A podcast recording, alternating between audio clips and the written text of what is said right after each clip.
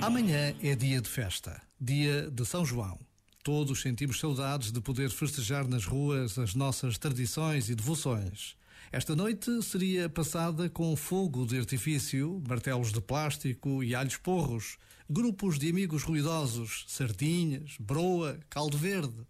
Mas, com festa ou sem festa, o que não podemos esquecer é que João foi o homem que batizou Jesus no Rio Jordão. Filho de Isabel e de Zacarias, São João viveu e morreu a anunciar o reino de Deus. Por vezes, basta a pausa de um minuto para recordarmos homens e mulheres cujas vidas anunciam o céu. Já agora, vale a pena pensar nisto. Este momento está disponível em podcast no site e na app.